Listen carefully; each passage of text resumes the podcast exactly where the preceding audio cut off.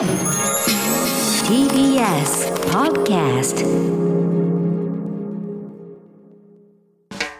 発信型ニュースプロジェクト。荻上チキ。セッション。プーチン氏 NATO 軍事施設なら鏡のように対抗措置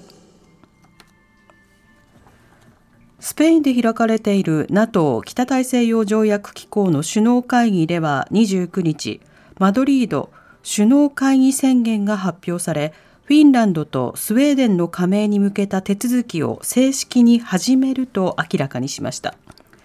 NATO は旧ソ連の脅威に対抗するためアメリカやヨーロッパ諸国が中心となって1949年に発足した集団防衛機構です。ロシアのプーチン大統領は訪問先のトルクメニスタンでの記者会見で NATO の部隊が展開したり軍事インフラが置かれたりした場合は我々は鏡のように対抗措置を取らざるを得ないと述べました。またウクライナでの軍事作戦について目標は変わらないとした上で計画通りに進んでいる。期限を定めることはしないと発言。多数の民間人が死傷したウクライナ中部のショッピングセンターへの攻撃については何のテロ行為もなかった。我々は民間施設を攻撃していないと主張しました。日米韓首脳会談4年9ヶ月ぶり開催。日韓二国間会談は行われず。NATO 首脳会議に合わせてスペインを訪れている岸田総理はアメリカのバイデン大統領韓国のユン・ソンニョル大統領との首脳会談を行いました。会談では核・ミサイル開発を進める北朝鮮への対応をめぐり完全非核化へ連携を強化する方針で一致。またインド太平洋地域の抑止力向上に向け日米韓の安全保障協力推進でも合意岸田総理は会談で日米同盟の抑止力対処力強化のためにも我が国自身の防衛力を強化していきたいと述べました。一方、日韓の二国間会談は見送られました。元徴用工や元慰安婦問題の対立により2019年2月を最後に実施されていません。捕虜交換でウクライナ兵144人が帰還。ロシアのプーチン大統領によるウクライナ軍事侵攻。ゼレンスキー大統領は29日、ロシア軍側との捕虜交換で144人が帰還したと明らかにしました。ロシア軍による侵攻後、過去最大規模の捕虜交換で、ウクライナ側は帰還した兵士らの映像も公開しています。中にはアゾフ連隊のメンバーも含まれているということです。一方、東部ルハンシク州のガイダイ知事は、州の最後の拠点となっているリシチャンシクについて、ロシアが2つの大隊戦術軍を投入し、人員と装備の数で優位にあると述べました。リシチャンシクには、およそ1万5千人の民間人が残っているとし、ロシア軍側の絶え間ない攻撃にさらされ、避難は難航していると危機感をあらわにしました。今日も各地で猛暑日、熱中症への警戒を呼びかけ、日本列島は今日も太平洋高気圧に覆われ各地で気温が上昇し35度以上の猛暑日となるところが相次いでいます埼玉県鳩山町では最高気温が39.9度を記録し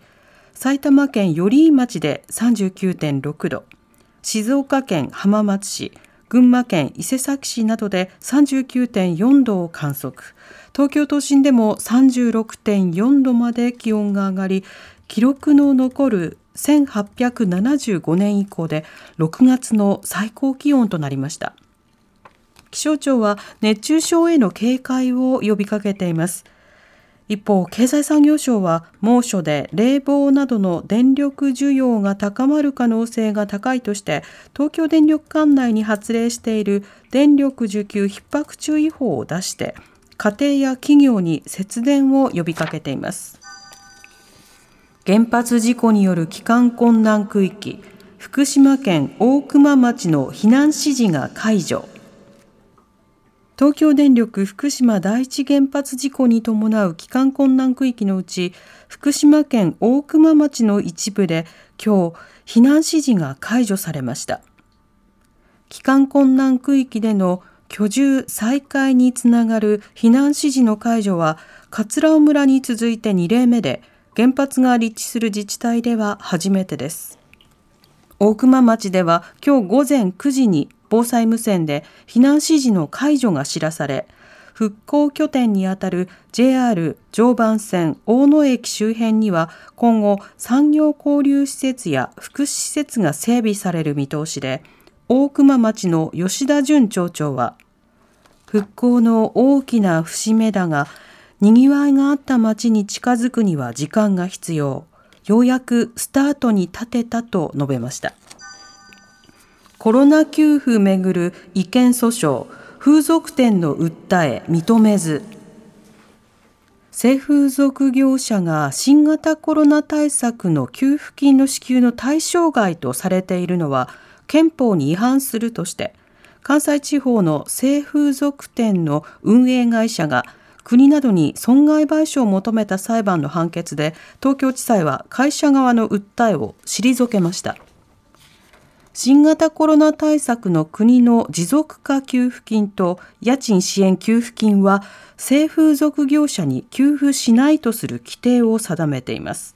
この規定について関西地方の性風俗店の運営会社が法の下の平等を定めた憲法に違反するとしておととし国などを相手取りおよそ450万円の損害賠償を求める裁判を起こしました。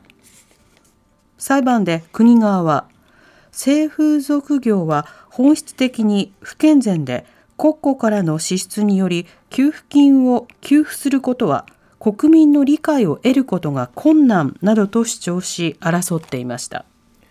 おしまいに株価と為替の動きです。今日の東京株式市場日経平均株価終値は昨日より411円ほど安い26,393円4銭でした。アメリカの景気後退への警戒感からリスクを避ける売り注文が膨らみました。一方、東京外国為替市場、円相場午後4時現在、1ドル136円33銭から36銭で取引されています。荻上チキ